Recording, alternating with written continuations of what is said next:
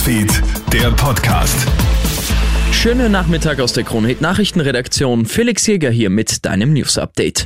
Die schrecklichen Terroranschläge in New York sind heute genau 20 Jahre her. Für die Welt damals ein Wendepunkt. Flugverkehr war seit diesem Tag nicht mehr derselbe. Sicherheitsmaßnahmen sind massiv verschärft worden. Verantwortlich für die Anschläge war damals das Terrornetzwerk Al-Qaida rund um Osama bin Laden. Auch heutzutage darf man das Terrornetzwerk laut dem Terrorismusexperten Nikolaus Stockhammer nicht unterschätzen. Er sagt zu Puls 4. Dass die Taliban äh, das Land unter Kontrolle haben und mit den Taliban im Schlepptau Al-Qaida als Affiliate, wie man das so schön sagt, äh, hier mit profitieren wird, kann das auch mittelfristig bedeuten, dass Al-Qaida sich wieder auf strategische Operationen im Ausland, mhm. im Westen gegen den sogenannten fernen Feind orientieren wird.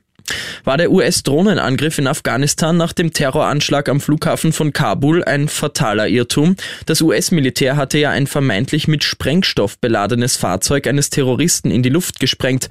Bei dem Angriff sind auch sechs Kinder ums Leben gekommen. Wie die New York Times jetzt berichtet, sei der Wagen wohl nur mit Wasserkanistern beladen gewesen. Der Fahrer sei ein Mitglied einer Wohltätigkeitsorganisation gewesen und hätte das Wasser zu seiner Familie bringen wollen. Die US-Regierung sagt zu den Berichten nur, dass man weiterhin glaubt, eine Bedrohung des Flughafens abgewendet zu haben.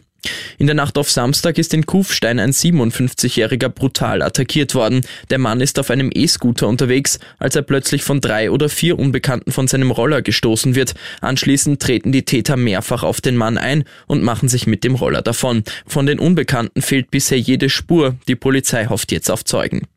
Valtteri Bottas hat sich im zweiten Sprintrennen der Saison auf dem Kurs in Monza den Sieg geholt. Der Finne, der Mercedes nächste Saison ja verlässt, gewinnt vor Max Verstappen und Daniel Ricciardo. Lewis Hamilton wird nur Fünfter. Von der Spitze starten darf morgen beim Grand Prix aber Max Verstappen. Valtteri Bottas muss nach einer Strafe wegen eines Motortauschs morgen vom letzten Platz starten. Ich wünsche dir noch einen schönen Abend.